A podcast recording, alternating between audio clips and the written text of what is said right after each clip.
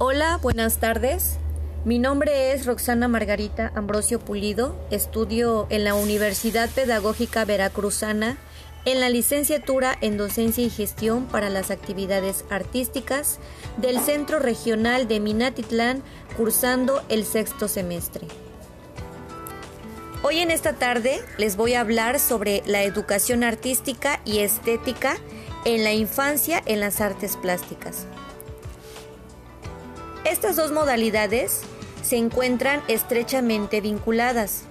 La primera se encarga de estudiar el proceso práctico de la realización de los ejercicios y la aplicación de los conocimientos básicos en cuanto a las artes plásticas se refiere. La segunda, que es la educación estética, se estudian dos aspectos.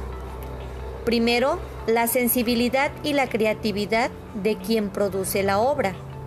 Y segundo, la capacidad de quien entra en contacto con las obras para observar, sentir y reflexionar y ser conscientes de las emociones e ideas que le producen.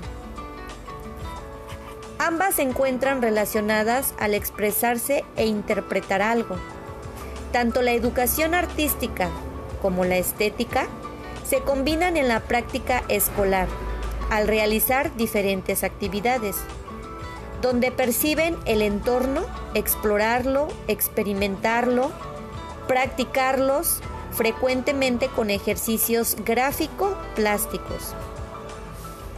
Estamos hablando de un contacto directo con los individuos, en este caso los niños, esto los debe conducir a sentirse atraídos por saber más.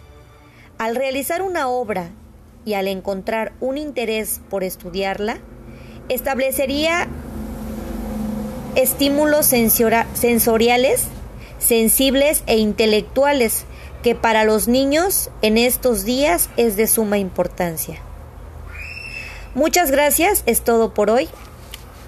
Nos vemos hasta la próxima.